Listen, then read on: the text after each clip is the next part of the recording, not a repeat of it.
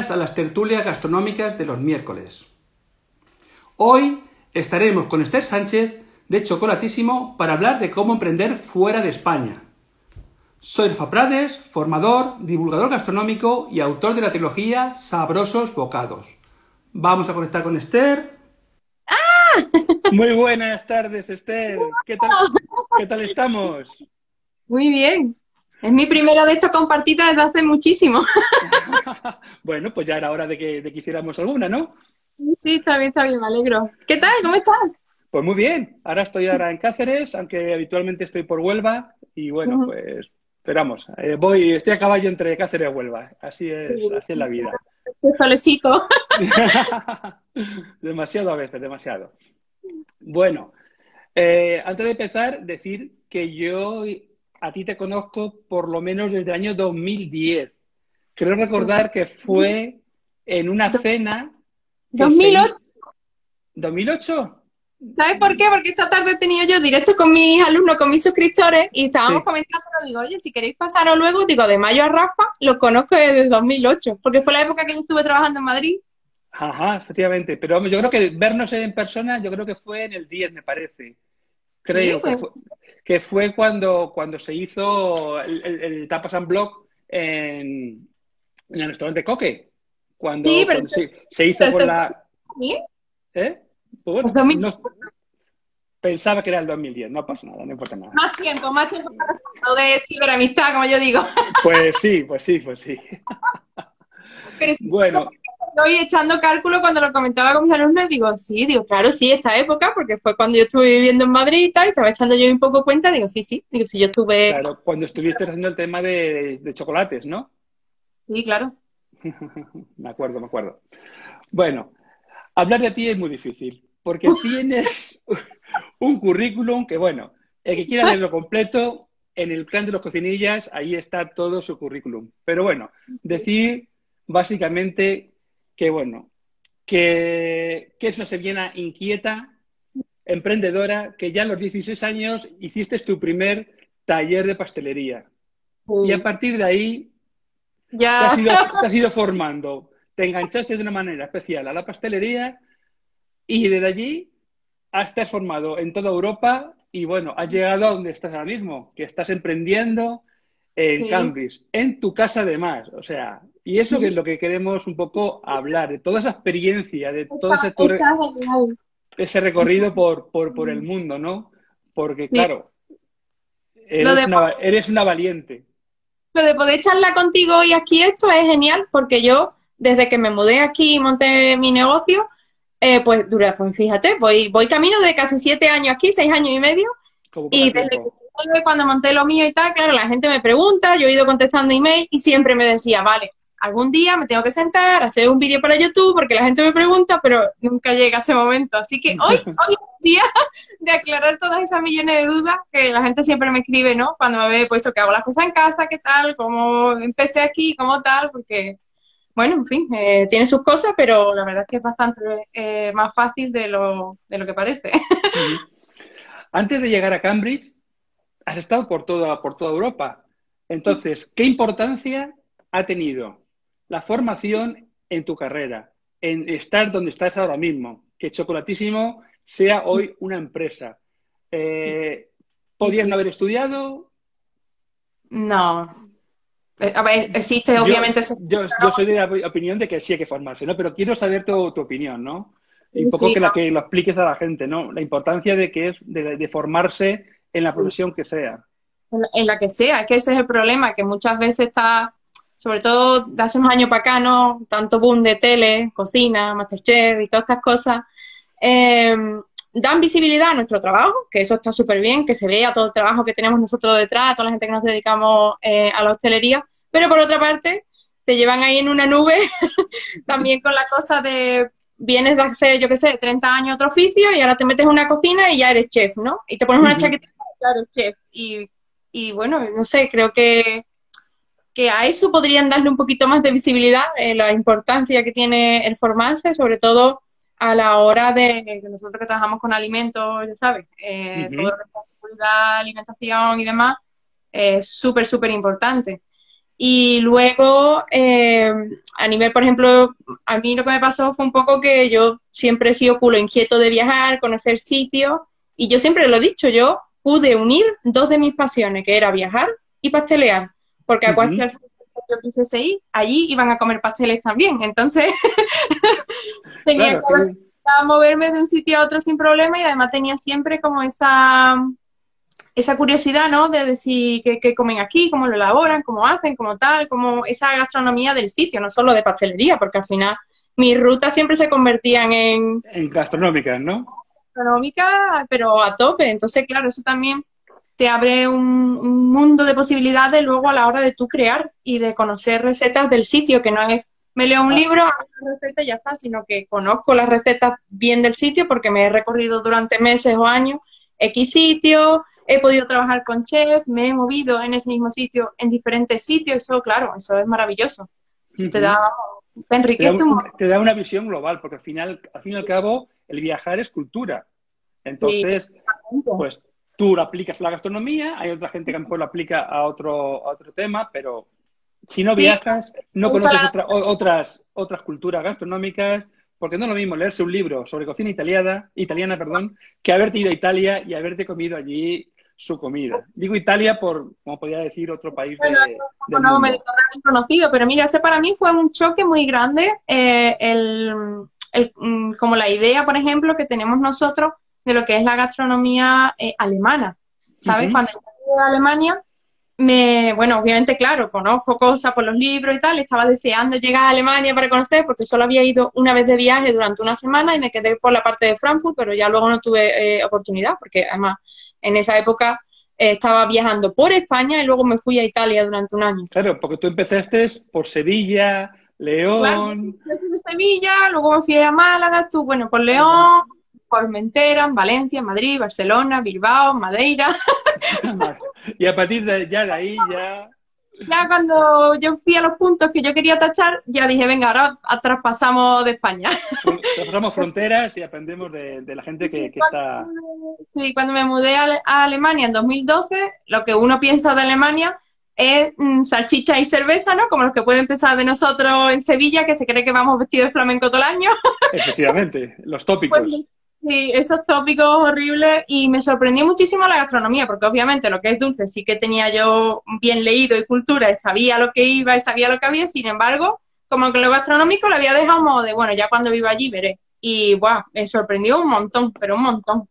Al final los tópicos y las cosas están... pero pasa con todo, digo, porque lo que dices tú, la gente que viene a España, viene ¿a qué viene? A por paella, sangría Sangría, paella, hace sol. y, te fíjate lo rica que es nuestra gastronomía, que no tiene que ver nada la gastronomía del sur con la del norte, con la del este o la del oeste. Entonces, así es. Entonces, bueno, pues eso a ti te ha enriquecido mucho, evidentemente, eh, todos esos años que estás formándote para ahora llegar a lo que es hoy chocolatísimo, que es mucho, mucho más que una página web donde, donde hacías recetas. donde escribía mi, mis cositas, como yo digo.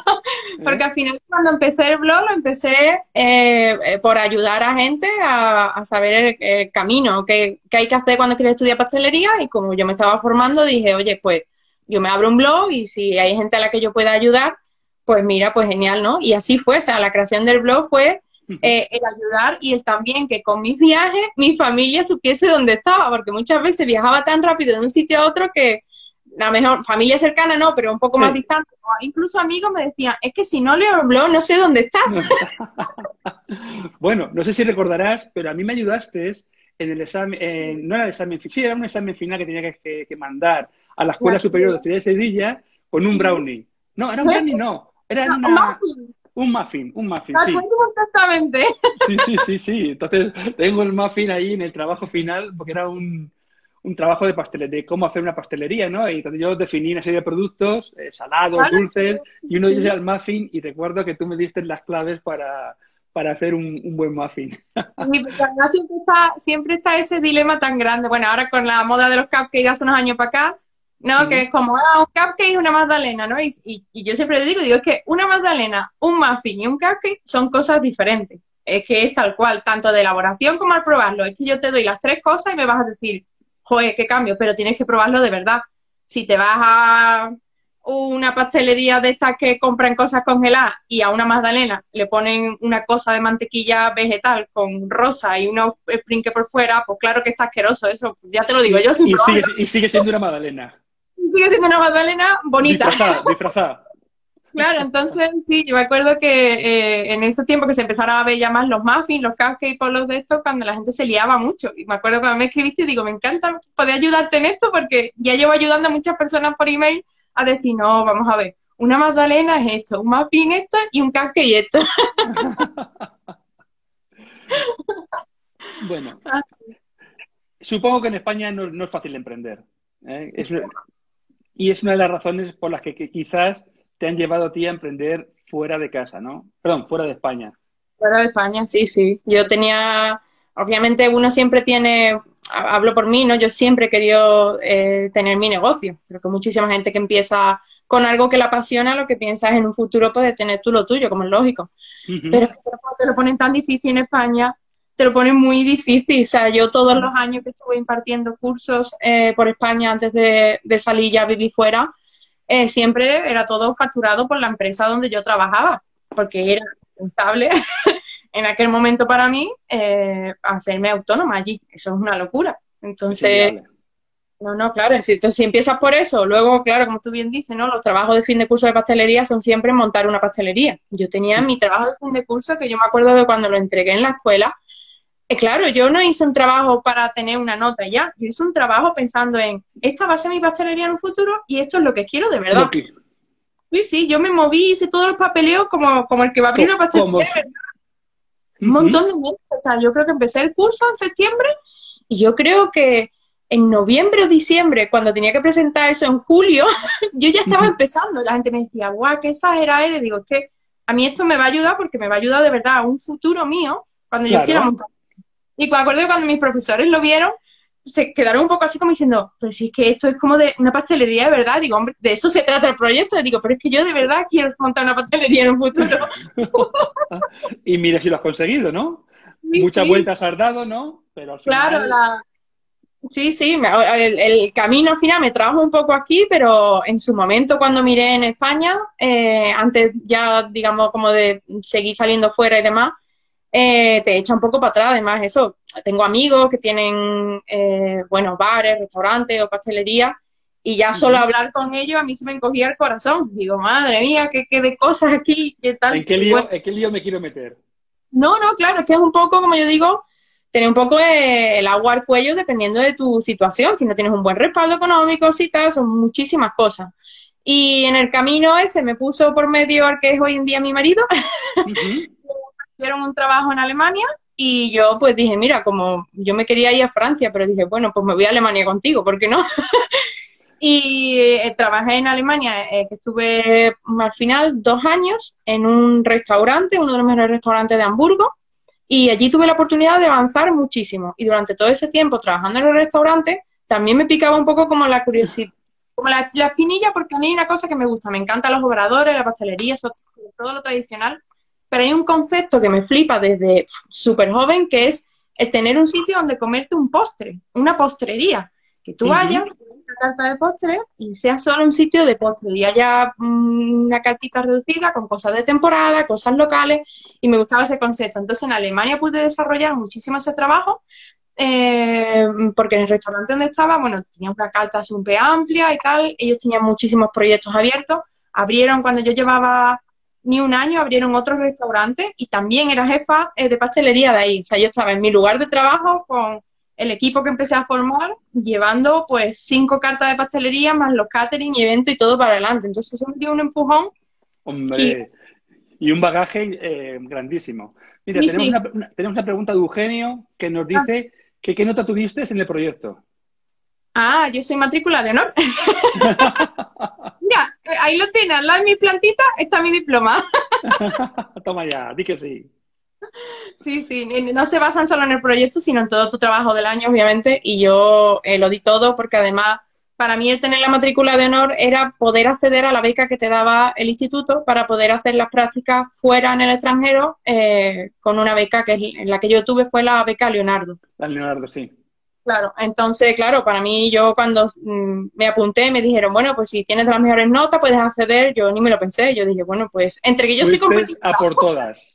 Sí, digo, realmente necesito esto porque yo no tenía oportunidad en ese momento de salir al extranjero, pero vamos, ni pensado. Entonces, con eso tuve la posibilidad de salir fuera, probar tal, y en esos meses además eh, también puedes ahorrar dinero, puedes estar de práctica trabajando mientras me pagaban, mientras seguía trabajando extra, cobrando para poder luego irme a, otro sitio, básicamente. Así que... Pues muy bien por, ese, por esa matrícula. nada, nada es casual. Tú te lo has currado, ¿eh? Y, bueno, y estás donde estás por, por eso precisamente, por tu inquietud, por tu afán de emprendimiento. bueno, al final no parar nunca, lo que digo, digo, cuando me preguntan, Ay, está siempre haciendo cosas, digo, efectivamente. Yo creo que el único momento que, he dicho, hey, voy a parar fue cuando nació mi hijo. que yo digo, uy, qué locura es esto, Dios mío. Pero por todo lo demás, y, y para adelante siempre contó. O sea que te tiene que apasionar esto mucho también, y también lo digo, que la gente muchas veces lo bonito, pero es una profesión muy, muy dura. Claro, porque yo sé que te levantas muy temprano, para, no solamente para trabajar, sino responder todos los, correos que tienes, en fin. Porque, bueno, porque no solamente, bueno, ahora estábamos por Hamburgo, creo recordar, ¿no? Ah, sí, no, bueno, eso es lo que te contaba, que el camino me llevó un poco eh, a, seguir un poco, bueno, mi marido se fue para allá, eh, me dijo, yo me voy para allá, digo, yo me voy contigo, me voy a Francia, pero me da igual, me voy contigo.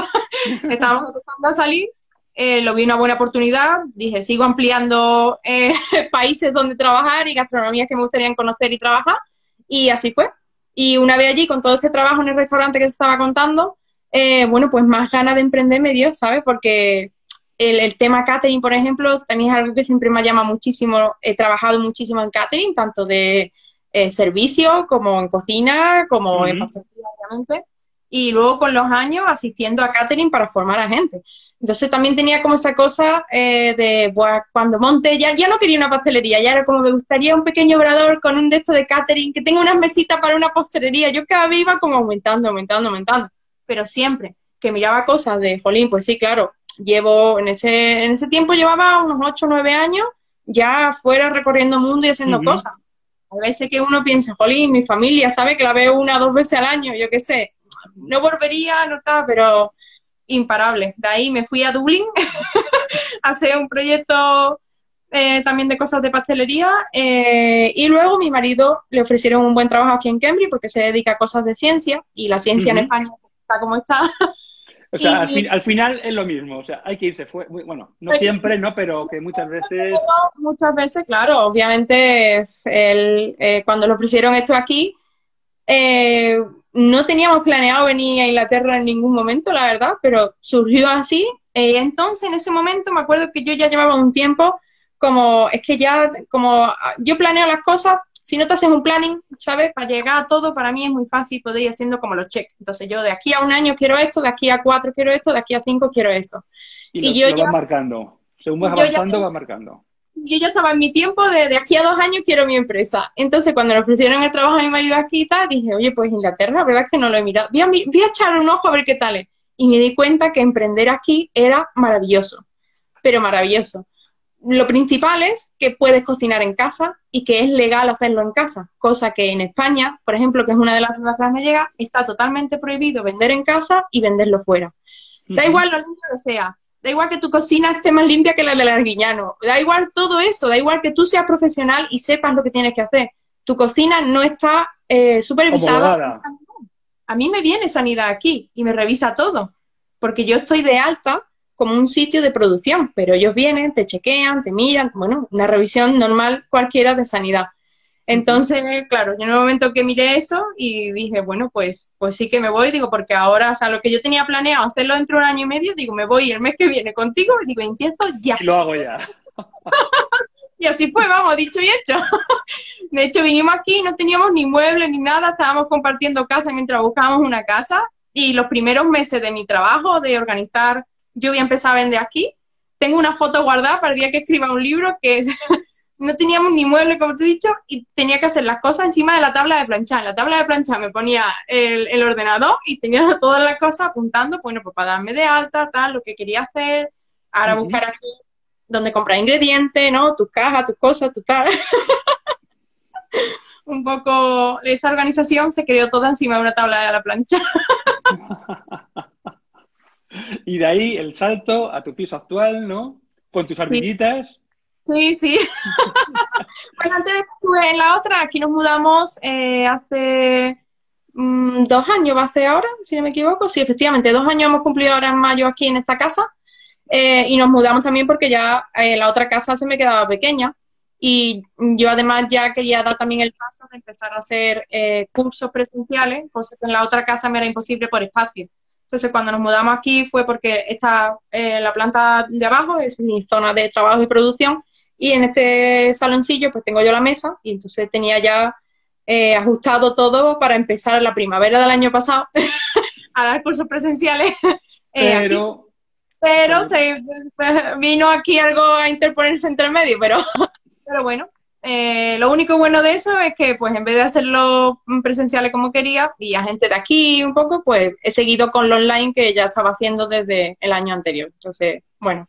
Sí, porque, bueno, además de tu pastelería y tu heladería, porque tú también haces unos helados magníficos. Bueno, yo los he probado, los he hecho del curso tuyo y son espectaculares. O sea, se nota que tú te has, formado en Italia y de los mejores porque lo hice para una cena, uno de chocolate y eso fue, bueno, de verdad, no te puedes imaginar. La gente no se creía que, había hecho yo el helado. Tú, ¿verdad? Es que eso es una cosa que me pasa ya este año también con la nueva edición. Eh, la gente eh, me, me, decías, me, me escribía diciéndome, es que yo ya no compro helado fuera, dice, ni siquiera del supermercado, dice, no lo quiero. Y además que yo lo he dicho un montón de veces, digo, en el momento que aprendéis de verdad, con todas las técnicas, las recetas que yo os enseño, a nada que le pongáis unos ingredientes un poquito buenos, vais a tener unos helados brutales, digo, y os vais a dar cuenta de la mierda que venden en muchas heladerías cerca de vuestra casa, que esto es todo polvo y aroma y colores ahí a tope, entonces claro, cuando tú te metes un helado de naranja hecho con naranja de verdad, con ralladura de verdad, con una leche fresca buena, y te vas ahora al que te lo llevas comprando toda la vida, es que te vas a ver como los típicos, como las chucherías de niño, un poco. Sí, sí, sí. Muchos sitios de polvo y echan ahí cosas y toma, te meten ahí el helado. Así que sí estoy muy contenta porque la gente se, se queda siempre como diciendo, hala, yo he hecho esto, ¿no? que es de heladería. pues sí, la verdad que yo lo corroboro de que son unos helados magníficos. El curso de pastelería le tengo a media, a media, me he pensado, pero es que no tengo tiempo de verdad. Algún día voy a tener que decir, voy a parar y voy a decir, mira, dos meses dedicados a terminar el curso de pastelería. Porque lo mío es más lo salado. Entonces, la pastelería es que tengo que aprender. Pero, eh, y me apunté al curso, pero es que el problema es, el tiempo. Y ya cada vez voy teniendo menos con el, con, el tema de la editorial. Ah, bueno, es que tú también dices, no tengo tiempo y te voy a ir con los libros liados, veo un día los libros, una trilogía, digo, ¿pero esto qué es? Yo es que pasé de un libro que iba a escribir, que tenía pensado hace 25 años el libro, lo que pasa es que no, que no lo, no lo fui haciendo, y de repente un día me, me decido y no sale uno, sino que salen dos más. Eso me, da un poco, me da un poco de miedo a mí en un futuro pensando en cosas del libro, digo, madre mía, como se me abra a mí esa vera, puedo escribir aquí lo más grande. El Señor de los Anillos y estas cosas se quedan cortos. como tú no hablas, ¿verdad? Claro, entre que me gusta, tal, y aparte que yo soy todo loca, yo estoy siempre investigando recetas, eh, mis alumnos de la suscripción te lo pueden decir, dice, estamos siempre como saturados de recetas y de cosas, dice, son todas diferentes, digo, claro, digo, porque claro, vosotros llegáis a mí ahora, pero es que yo ya llevo 18 años en esta profesión, sin parar de trabajar en ningún momento de mi vida, o sea, es que es muy fuerte, claro, claro, claro, claro digo siempre, yo moriré enterrada en recetas. Yo tengo como ocho barcas de estas grandes de rueditas de las que se meten debajo de la cama, más todas las cosas que tengo ya pasadas al ordenador desde hace muchos años de pues recetario, cosas, curso, trabajo, bueno, una locura. Pues la verdad que sí. Entonces, bueno, al final eso, emprendiste en, tu casa y tienes, por un lado, el obrador, vas a, vas a dar cursos eh, cuando se pueda, ¿no? Eh, presenciales. Y, y, tiene la escuela online que lleva ya pues un montón de tiempo, ¿no? Año y pico, por lo menos. o dos pues, años. sí, lleva, es poquito, ¿verdad? Es reciente. ¿Cuándo la hice yo? 2018, finales del 2018, esas navidades. El curso, eso es, 2018, ahí está. Y lo lancé, bueno, por un poco presión de los alumnos. Yo hubiese tardado todavía un poquito más en hacer las cosas porque las cosas lentitas y bien hechas, esa es mi, filosofía de vida en el trabajo. Pero... por aquí, por aquí te, piden un libro tuyo, por aquí. ¿eh? Queremos un eh. libro tuyo. todo se verá, todo se verá, todo lentito. Yo sabéis que yo todo lo que os digo que hago, lo hago, pero lo hago bien. y cuando lancé el primer curso fue un poco a, bajo presión a tope de, todos los seguidores y toda mi gente. Eh, porque claro, me veían aquí trabajar a lo grande. Eh, yo en Cambridge soy la que hago los roscones de reyes a todos los españoles. eh, como en España, solo que en España estás mm, dos semanas haciendo roscones sin parar y aquí estoy pues cuatro o cinco días. O sea, yo empiezo la temporada de Navidad haciendo roscones, pero los días de Reyes, aunque aquí no se haga Reyes y los niños llevan al cole, los españoles siguen manteniendo su tradición. Su tradición, ¿no? Entonces yo soy la, la magia. A mí cuando me vienen a recoger roscón el 5 o el 6, los niños con esa carita de felicidad, eh, la gente diciendo, ay, el roscón aquí, no me puedo creer que me pueda comer un roscón en Cambridge. pues yo yo he, pasado, eh, empecé a hacer roscones, todo se desbocó, el boca a boca. Yo, por ejemplo, nunca he hecho nada de publicidad, sino que el boca a boca entre los españoles lo que a mí me hizo eh, avanzar y subir aquí un montón. Eh, corrió el rumbo de los roscones, yo hice roscones el primer año y, el primer año, embarazada, casi a punto de dar a luz, me hice 80 roscones en tres días en mi casa, con lo que tenía, con una amasadora y unos no, sin dormir enlazando, pero claro, pude hacer eso porque tengo muchísima experiencia, porque he trabajado toda la vida eh, la temporada de Navidad.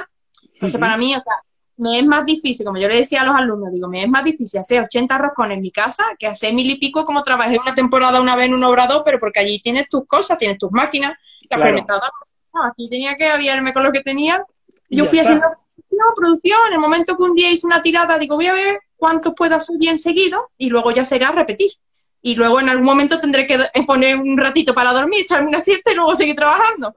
Y hice una vez una tirada de 15, me salieron todos perfectos y clavados de tiempo, cálculos, fermentación y dije, para adelante. Entonces los pedidos que me vengan, puse un tope, lo llené, entonces los alumnos me vieron, pues imagínate, hacer 80 roscones con una barriga que yo tenía así, ¿sabes?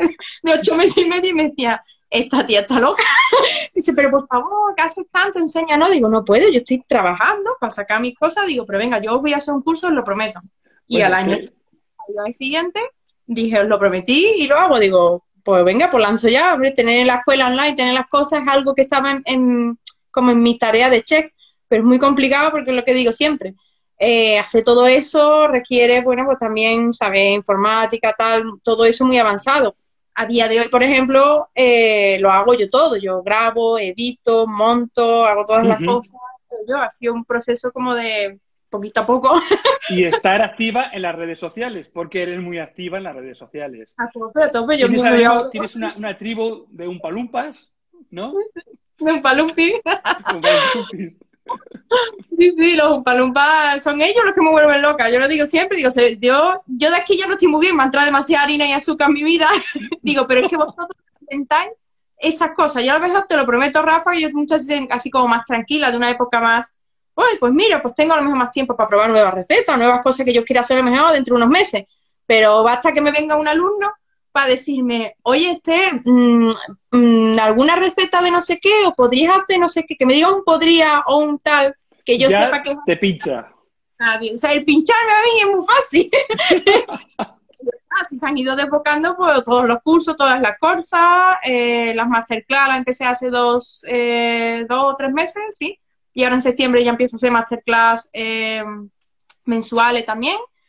Y los asesoramientos personalizados, también un poco de eso. Al principio con el blog, pues claro, yo ayudaba a todo el mundo hasta que eso se empezó a desbocar. y llegó un punto que dije, vale, pues eh, tendré que hacer esto parte de mi, eh, de mi trabajo. Una de las ramas de mi trabajo son los asesoramientos, tanto a gente, como yo digo, de hogar, que se quieren tal, o quiero hacer la comunión de mi sobrina y no sé cómo hacerlo, pues yo le ayudo. Hay gente que está montando un negocio y no sabe qué se tiene que comprar, qué tiene que hacer, las normas, un poquito esa guía tal, gente que tiene pastelería y quiere renovar cosas y luego mis clientes, de yo haber estado aquí trabajando, produciendo y dar a conocer mi trabajo, clientes que yo tengo aquí en Cambridge, los que le ayudo, que tienen restaurante, pastelería y demás, y tengo los asesoramientos pues cogidos por trimestre o por temporada o cosas así. Eh, creaciones, siempre creando cosas a tope. ¿Tus, clientes, ¿Tus clientes, estos de asesorías, son principalmente de España o son o tienen mitad mitad o son de todos sitios? No tengo más, tengo más de España, pero porque al final esa parte de, asesora, de asesoría online es mucho, pues como ya te digo, gente eh, pues, de casa, que le gusta hacer cositas o qué tal. Entonces de ahí tengo eh, muchísimos, muchísima gente española. Luego mucha gente española que vive fuera, por ejemplo, como yo, o gente española que ha venido aquí a Inglaterra a emprender y no sabe qué hacer. Por eso te decía, digo, siempre he dicho de hacer este vídeo, ¿Cómo, ¿cómo, se emprende aquí? ¿Cómo? Y al final... Bueno, tienes, tienes un, un vídeo de camping, ¿no? de que a qué líneas de Cambridge, que fue lo de lo primero que subí a YouTube, pero ya está. Yo hice ese vídeo, a los dos meses abrí para empezar a vender y ya está, ya se empezó la pelota y yo ya no pude parar. Luego nació mi hijo, con esa pelota seguía más grande. Bueno, la verdad que trabajar en casa quizás también te, puedes eh, estar también atendiendo a tu hijo, quizás, supongo, ¿no? En un momento determinado, o sea, puedes conciliar tu vida, conciliar esto es súper importante. Es verdad que pasé eh, posiblemente el año más zombie y más duro de mi vida, eh, porque claro, eh, yo daba el pecho a demanda a mi hijo, estuvimos un año con la lactancia y tuve, o sea, es muy cansado obviamente, pero como yo digo, digo, tengo la suerte de que al trabajar en casa, yo me tenía que levantar todos los días a las tres y media, a cuatro a trabajar. Pero si mi hijo a esa hora se pone a llorar, yo me lo colgaba lo ponía un rato y yo seguía haciendo mis cosas y luego, claro, podía atenderlo, pero a la vez, claro, eh, mi trabajo iba más lento. Había cosas que no me podía mm, terminar las horas antes, pero requería estar ahí con él. Pero también es como la suerte, ¿no? Yo, claro, tengo muchas amigas, familiares que eso no existe ya no solo en España, sino también en otros sitios. En muchos sitios, sí. Es difícil conciliar.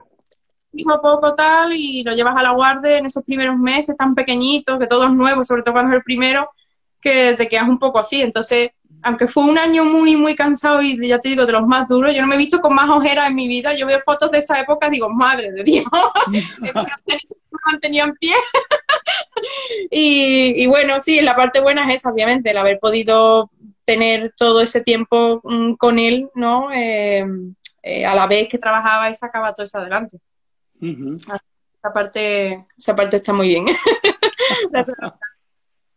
Luego también una cosa muy, muy, curiosa es que cuando yo empecé, ¿no? A lo mejor ponía alguna fotito, cuando con las manitas, con él, lo que sea, y me decían, ay, qué bonito que esté con el nene. Y es verdad, hay muchas cosas muy bonitas. Digo, lo que la gente no ve es cuando yo estaba trabajando y él empezaba a lanzarme juguetes, ¿sabes? o cosas así, está pendiente de todo. y tenía que estar a la masa por un lado y, al nene por otro. A la masa cuidando y luego los clientes que venían a buscar los pedidos. Porque claro, como todo se hace en casa, pues la gente venía eh, a buscar los pedidos a casa. ¿Es muy normal allí en Cambridge que, los negocios estén en casa? Sí, muchísimo. Y hay muchísima, muchísima gente, eh, bueno, pues eso, que le gusta la repostería y hace cositas para vender o algún tipo de cocina que dominen. Yo, por ejemplo, aquí, eh, cerca de mi barrio, tengo una chica eh, que hace comida tailandesa, además lo, anuncia siempre como cocina de mamá tailandesa, ¿no? Como, como me imagino que sería como lo nuestro de cocina casera, ¿no? Y tú quieres un buen guiso, una saladilla de estas de mamá pues igual y sí, muchísimo, muchísima variedad, comida india también muchísima, eh, pues todo el tema de cupcake y de tartas aquí eh, a tope, pero hay muchísimo, claro, al final dice, lo haces en casa, tienes tu negocio, pero también la competencia es mucho mayor, muchísimo mayor. Es verdad que es más difícil allí tú montarte tu negocio y tal, pero cuando tú montas un negocio también tú investigas tu área. Dice, yo no voy a montar una pastelería a lo mejor donde tengo 15 alrededor. A lo mejor te vas a un sitio que tú sabes que hace falta una buena barra de pan por la mañana, que tienes un colegio cerca para las meriendas, yo qué sé, cosas así. Y aquí no. Aquí tú te vienes y de repente te das cuenta que en tu barrio a lo mejor hay, hay 30 personas que están vendiendo también. Pero mira, hay mercado para todo el mundo. Ahí hay para todo. Lo bueno, claro, que yo vine con la con el España a tope. Entonces yo vine aquí con mi San Marco, con mis piononos, con el roscón de reyes. Entonces, claro, yo me metí no lo tenían allí. Entonces, claro, tú te, tú te, diferenciaste con tu producto, que eso es muy importante en un negocio, diferenciarse. Totalmente, yo eh, vine a eso. Y es curioso porque yo al poco, no llegué ni al año de cuando yo empecé con mi negocio, eh, empecé a hacer cosas saladas. Es que eso fue, eso fue un poco locura porque fue a raíz de una clienta que le hacía un... Bueno, aquí los cumpleaños se hacen a lo grande, parecen casi una boda, Rafa, esto es una locura. O sea, a mí cuando me dicen, vamos a un cumpleaños, somos 35 personas, yo decía, madre, y mi vida está en un cumpleaños tan grande. Me di cuenta que eso se estila aquí, digo, bueno, vale. Entonces, claro, yo fui un poco habituándome a lo que se hacía aquí y a raíz de un encargo de esto de una clienta española, Eh, por eso me pidió pues eh, un montón de cosas, claro, todo dulce, porque yo en ese momento, pues yo, mi carta era todo dulce, pero también te podía hacer petit four, trufas, chocolate, no sé qué, unas tartas variadas, bla, bla, bla. Y me dice la muchacha, eh, por casualidad, ¿no harás tortilla de patata o algo así? Dice, porque claro, para el cumpleaños que viene tanta gente vendría bien. Y digo, pues la verdad es que no, pero bueno, como yo me había reservado el fin de semana para ella porque era un pedido grande y estaba empezando con el negocio y tenía que manejarme bien para ver cómo salían las cosas, digo, mira, yo te la hago y te hago unas croquetas, total, que le hice un poco un menú, eh, a ella le gustó, hicimos cuenta, quedó todo bien, digo, bueno, pues nada, pues te hago un menú y le hice nada, una brava, una ensaladilla, unas tortillas de patata. La hiciste feliz. Y un croquetas de pollo y de jamón porque tenía en casa que me había traído ya hacía poco de, de allí, de España. Y fue hacer ese cumpleaños y empezaron a llegar mi email, claro, fue una fiesta tan grande, la mayoría españoles, y ahora la gente haces croquetas y haces de esto y tal. Bueno, se empezó a desbocar eso de una manera que yo estaba blanca, yo no sabía dónde meterme, digo, vamos a ver. A mí, lo que te he dicho, a mí todo el tema catering, los salados, obviamente también me gusta, todo, pero mi idea era, como que acababa de empezar, y era centrarme en los pasteles y luego... Pues no, no, me vino todo así rápido y yo dije, tal, hablé con un amigo mío cocinero de Málaga, porque claro, sacar los costes y los productos de unas cosas de pastelería para mí era fácil porque ya llevaba muchos años haciéndolo, pero yo no sabía, no sacar los costes de croquetas o de, ¿sabes? Cómo organizarme di un poco esa parte. Llamé a un amigo, eh, tuvimos ahí una charla donde me di unas pautas chulas y dije, mira, pues ¿sabes qué? Me hago una pequeña carta salada y voy a ver cómo va. Bueno, pues eso se desbocó, la gente, nosotros que somos muy de croquetas, empezó el boca a boca, como te he dicho, seguir boca a boca, empecé a hacer menú, empecé a hacer croquetas. Eh, Vamos, que casi, hacías más croquetas que roscones, ¿no? Totalmente. Cambié la estructura de mi salón, me compré dos congeladores más y tenía a la semana 800 croquetas. Empecé a hacer los catering a lo grande, a las universidades de aquí, nada más que había unos cuantos españoles, boca a boca, oye, pues catering para 80, para 100, a 5 croquetas cada uno, imagínate, a cuenta que eso, yo tenía un congelador vertical de 8 cajones donde solo había croquetas. Cuando lo enseñaba, y llegó un punto en que me planteé, es que a lo mejor lo que tengo que montar aquí es una croquetería y, hacer alguna tarta de vez en cuando, porque es que yo no ya no sé. Vamos, que está, que está llevando por bandera por el mundo la cocina española al final. Entonces eso hasta hace, hasta, hasta hace dos años, cuando nos mudamos aquí, eh, seguía haciendo los salados. Lo que pasa es que cuando empecé los cursos, ahí se desbocó todo lo online, claro, todos los seguidores que yo he tenido todos estos años, que siguen mi trabajo, que hacen las cosas y salen bien, que ve que la tienda y tal, eh, llegó un momento de elegir. Entonces, claro, yo dije, hacer todo esto del catering me encanta, me flipa, lo he disfrutado muchísimo, pero tenía que probarlo online, que era como, y la espinita que estaba ahí clavada, y dije, doy una oportunidad a esto, lo otro siempre va hasta aquí, porque yo voy a seguir aquí, eh, siempre puedo volver a hacer lo otro. Y así es, he seguido con los cursos online, he seguido con la producción eh, mía de venta fuera hasta octubre del año, de este último año, eh, y ahora todo online desde octubre, pues claro, todo... Claro, no se ha podido hacer de otra, de otra manera. Qué bien, la verdad que eso, inquieta, volvemos al principio, una persona inquieta y emprendedora donde las haya. Sí, al final, bueno. sí, Jolín, cuando esto te gusta y te encanta que...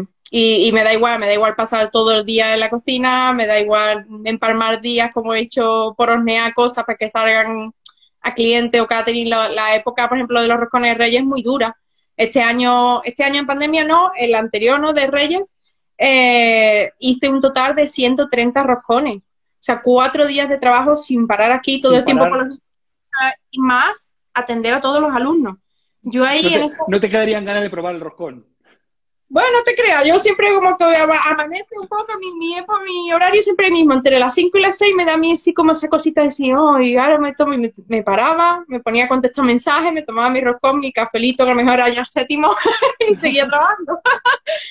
Pero sí que es verdad que esa última, esa última época de roscón ya me di cuenta el nivel eh, de alumnos tan grande que tenía y dije, ostras, sí, o sea, ya llevar una producción tan grande aquí en esa fecha con esto y ya dije, ah, tal. Y bueno, y estas últimas, pues claro, con pandemia, aún así hice una pequeña tirada para como gente cercana.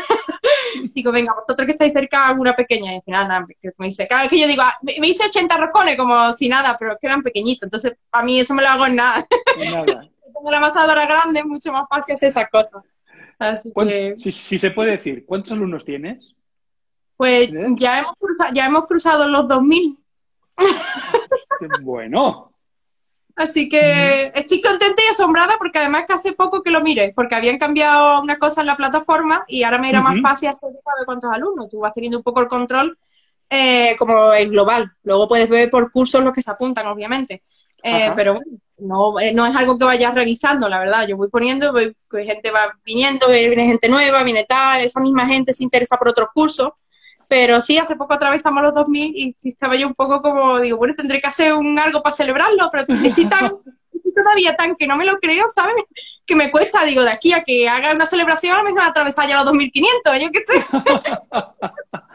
Desde luego vas para arriba, ¿eh? Eso es una escalera en la que vas paso a paso avanzando y, llegando a tus metas.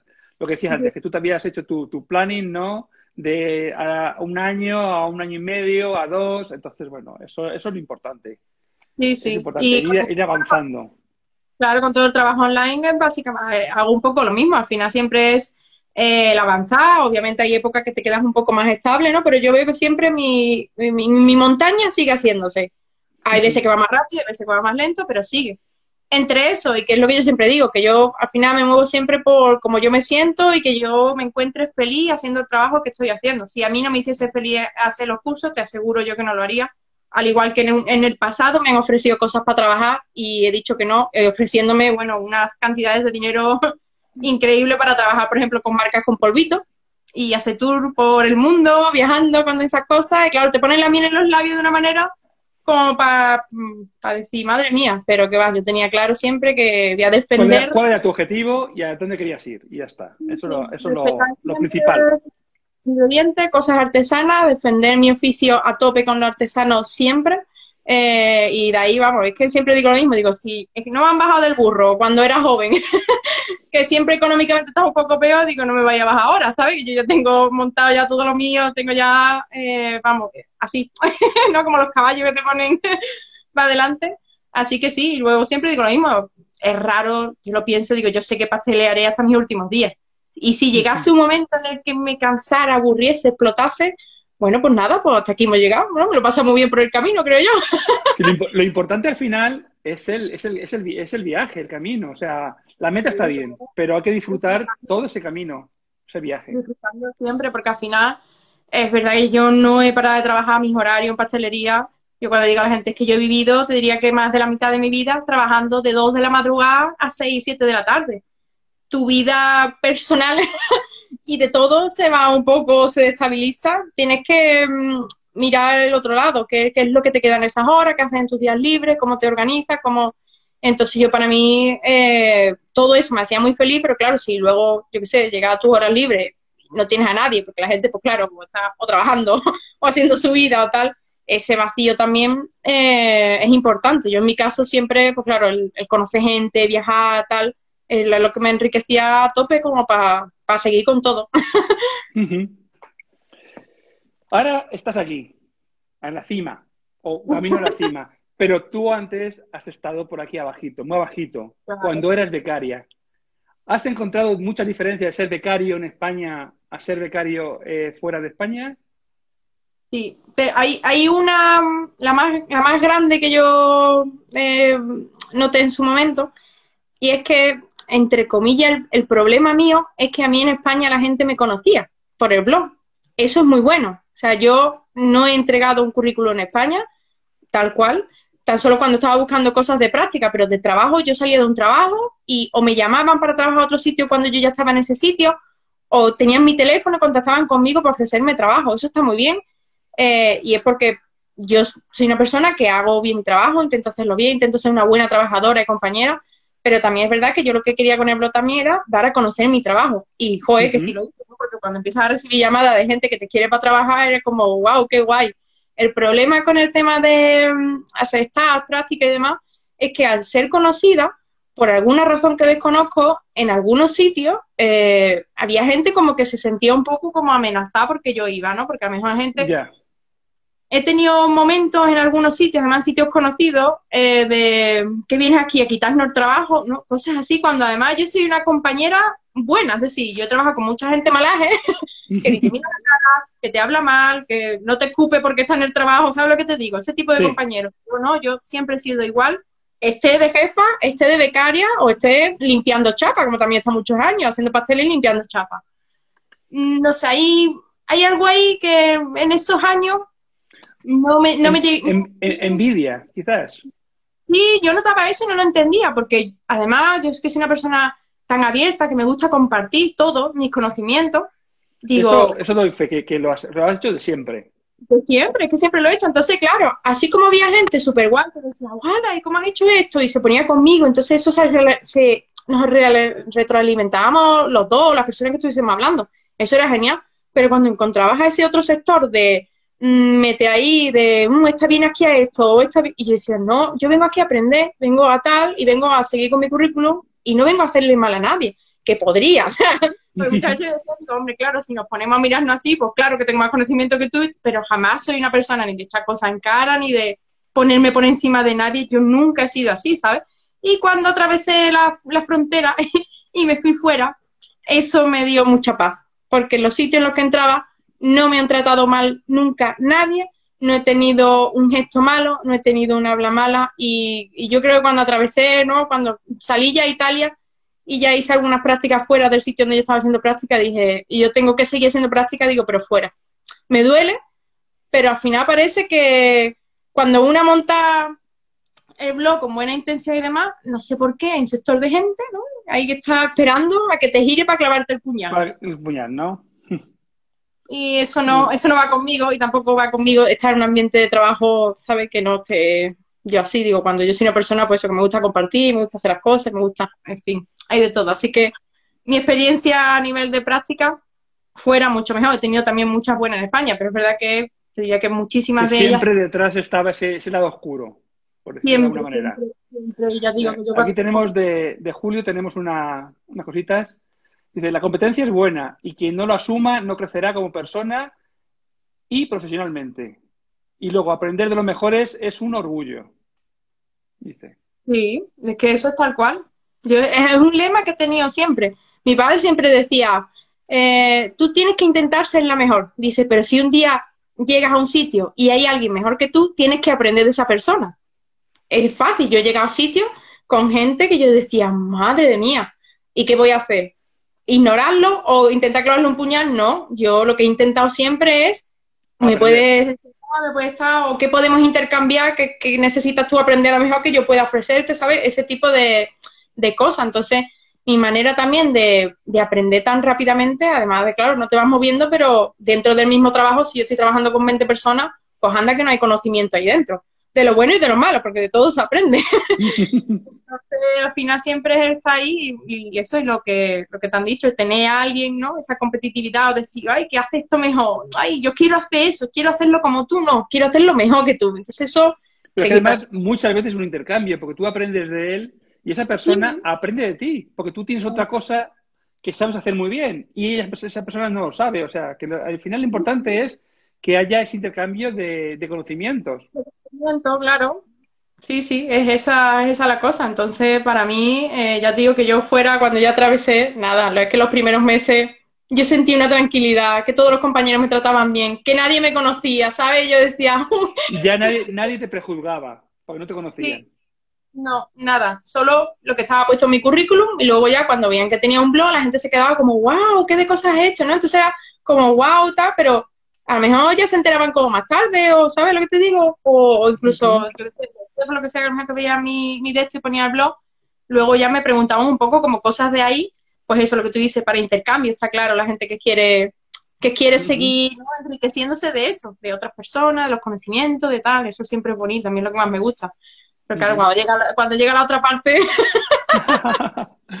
Mira, tenemos otro comentario de Marian que nos dice, el problema de España es ese, que poca gente valora o admite si alguien es mejor. Sí, eso es mortal. Totalmente de acuerdo, Marian, ¿eh? Totalmente de acuerdo.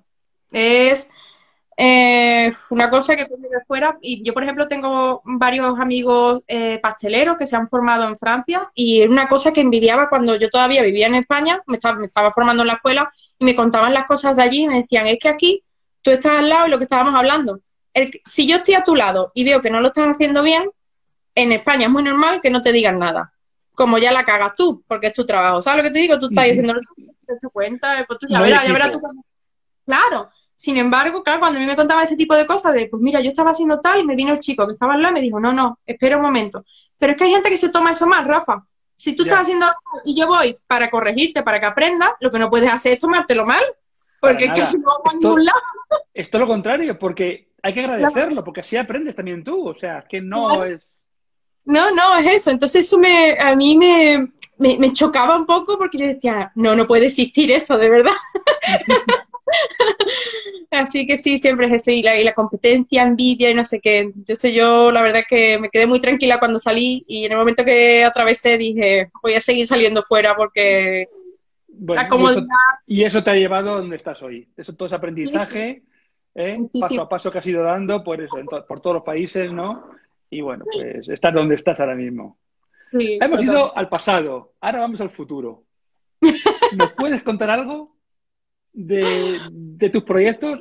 Si puedes, si puedes contarlo, si no, no te preocupes que, no te vamos a sacar.